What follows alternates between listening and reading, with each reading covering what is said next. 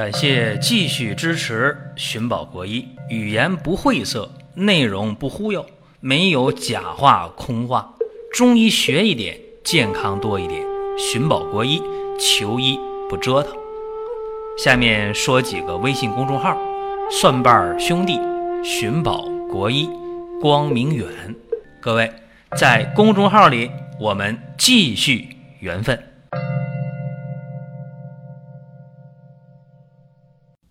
今天的话题是为什么要调气治百病？在影视作品当中啊，我们经常会看到一些场面啊，说您消消气儿啊，您顺顺气儿啊，别生气，别着急，别发脾气等等。这个气要是不顺的话啊，真的会郁闷，甚至呢一生气啊，一拍桌子，咣当倒下，咋的了？心梗了啊？那这个气。到底和病是什么关系呢？《黄帝内经·素问举痛论篇》呢，有一些详细的说明。愚之百病生于气也，怒则气上，怒发冲冠嘛，是吧？一生气，头发立起来，帽子掉了，是吧？喜则气缓，悲则气消，恐则气下，寒则气收，惊则气乱。劳则气豪，失则气结，这不细说了，这还有很多内容。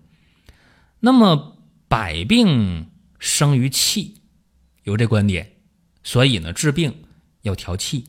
你看啊，我刚才说了，这个怒则气上，怒发冲冠是吧？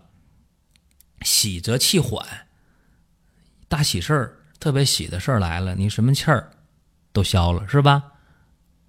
这是大家比较了解的。恐则气下。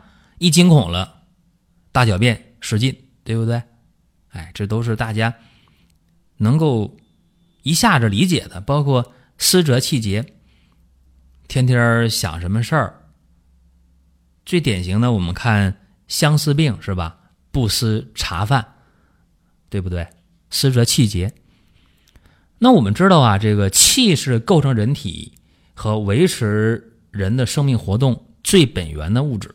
啊，可能说这话大家听不懂，说你讲这话文绉绉的。这么说吧，人活一口气，大家都能理解，对吧？没有这口气儿，坏了啊，人就没有命了。所以气机调畅了，五脏六腑才能正常的运转。换句话说，气机失调的话，五脏六腑的功能就失常了，那么就得得病啊，这个是毫无疑问的。我们给大家具体说事儿吧，要不然大家也真的是，呃，听起来就。特别的绕嘴了，在现实生活当中有这么一句话啊：“百病生于气。”那既然这个病都和气有关，那么咱们想治病求本吧，想那就得调气治百病。回过头来，反其道而行之，那怎么办呢？补气不足，损气有余，欲者散之，散者收之，上者降之，下者升之，这是一个基本的一个办法。那么气虚，大家都知道啊，听过是吧？哎，你气虚呀，说话的声音很低微，不爱说话，少气懒言，神疲乏力，体倦，不爱动，动一动就出汗，一伸舌头，舌苔是白的，一搭脉，脉是虚弱无力的。这时候大家都知道了，补气啊，拿啥补气？人参大补元气，但人参如果补过了会上火，所以用党参、用西洋参都可以。那补气难道除了用参之外不能用别的吗？甘草行不行？甘草也补气啊。白术行不行？黄芪行不行？都可以啊。所以有四君子汤，对吧？参苓猪草，这个为代表。另外呢，我们在生活当中也发现一些啊，像这个慢性荨麻疹啊，包括这个经常的出虚汗，这都和气虚有一定的关系。所以玉屏风散呢，解决出虚汗的问题。所以用。防风通圣丸呢，解决慢性荨麻疹的问题，都是针对这个气虚来发挥作用的。还有气陷啊，气陷就是比较厉害了，头晕眼花啊，气陷清阳不升了嘛，头晕眼花啊，神疲乏力啊，这都会出现。严重的话还能出现内脏的下垂啊，什么子宫脱垂啊、脱肛啊，包括这胃下垂呀、肾下垂啊，都会出现。这气陷是很厉害的，陷陷阱的陷啊。那么出现这些问题的时候，就得用生提药物了。黄芪呀、人参呐、白术啊、炙甘草啊。这个很典型的一个代表方剂是什么呢？就是补中益气汤啊，补中益气丸，解决胃下垂的。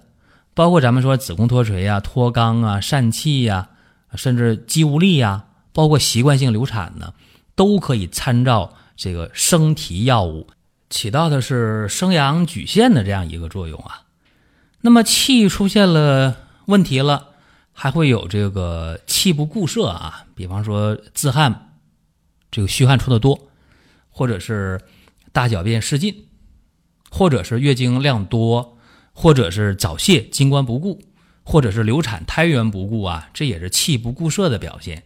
那这个时候一般呢，就想到了呃山茱萸、五味子、芡实啊、人参、白术啊这样的药，就能够呃针对遗精早泄呀、啊功能性子宫出血呀、啊产后出血过多呀啊这样的一些问题。那么具体的药物的一些常用方剂啊，成药，像这个金锁固精丸呐，啊缩泉丸呐等等，也可以用刚才我说那些药啊作为基础的打底的方子，然后具体辨证论治就可以。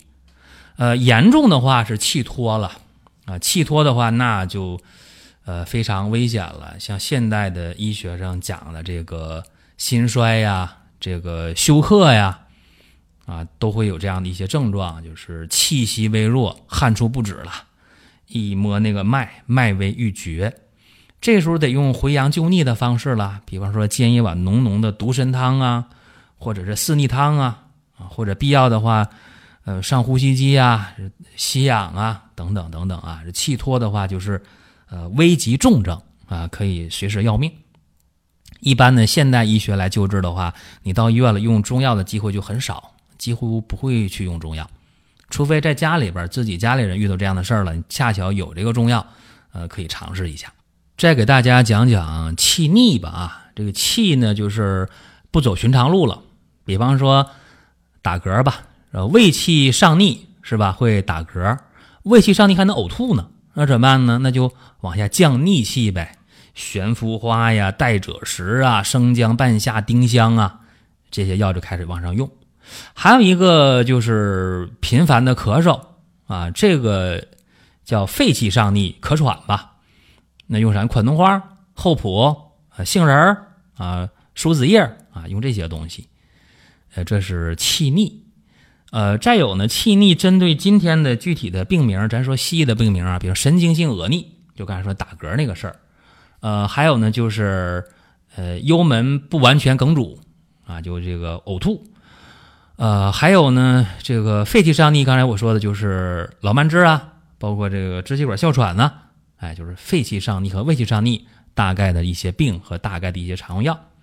其实这里边我最想今天讲的这个就是气滞，就想讲这个，因为这个今天发病率最高的就是胸胁呀、脘腹胀满，一会儿反酸水了，一会儿恶心了，不爱吃东西了啊，这样的症状。一搭那个脉，像按琴弦一样啊啊，为弦脉。这个如果是脾胃气滞的话，这个比较简单，是吧？你不是不消化吗？没胃口吗？这个简单了，陈皮呀、厚朴啊、砂仁啊、木香啊、枳壳啊，用这些药解决这个脾胃气滞，相对简单一点。就今天最难解决的啊，就是这个肝郁气滞。肝郁气滞的话，平时叫郁闷。呃，再严重一点的话，女性会出现乳房胀痛、乳腺增生，出现月经不调啊，出现这个不排卵，出现不孕症。呃，男性呢会出现阳痿早泄，真的啊，就肝郁气滞啊，阳痿早泄这太正常的一个病根了。那么肝郁气滞的话怎么办呢？这个用药啊，当然是是不是用逍遥丸？呃，可以。如果要是呃自己去选药的话，选方的话，选打底的方子的话。应该会选这个香附啊、青皮呀、郁金呐、川链子啊、乌药、小茴香。但这个川链子呢，我还呃不太推荐用吧，因为它毕竟有一些副作用啊，可以不用这个东西。然后肝郁气滞的话，我这里边没讲柴胡，大家会不理解哎，为啥没用柴胡呢？呃，柴胡的生阳作用比较大，有的人用完之后了反而头疼啊，所以说我也没有去给大家选柴胡。要是用一些成药的话呢，这个肝郁气滞的话，可以用这个逍遥丸呐，用这个越橘丸呢，啊，柴胡疏肝丸也可以用，但有的人怕头疼啊。呃，那如果是脾胃气滞的话，半夏厚朴汤啊，啊，这些是可以用的啊。用这个橘核丸呢，这些都可以啊。今天给大家讲这些啊，这应该是有一定的意义。为啥这么讲呢？就是气在人体的生理当中、病理当中都有很重要的一个地位。呃，你只有这个全身气机调畅了，那么人才能够安和。平稳，啊，气机要是失调的话，那百病重生呗。所以牢牢的记住这么一个事儿吧，这个调气治百病啊。呃，平时我们能做到的，就其实很关键，就是心态的平和啊。像刚才，我我还和别人聊，我说咱们得心态平和啊，得这个饮食规律啊，得这个正常的作息啊，得适当的锻炼。你这样的话，大家都会说。但是这样的状态能做到的人并不多。好了，多的不讲了，大家可以经常的听我们的节目啊。节目呢是每周都会有更新，当然大家也可以通过关注公众号啊来了解我们最新的资讯，包括视频呐，包括漫画啊，包括经典医案。好了，各位，咱们下一期接着聊。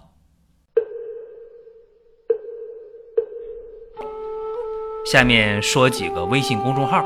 蒜瓣兄弟、寻宝国医、光明远，各位在公众号里，我们继续缘分。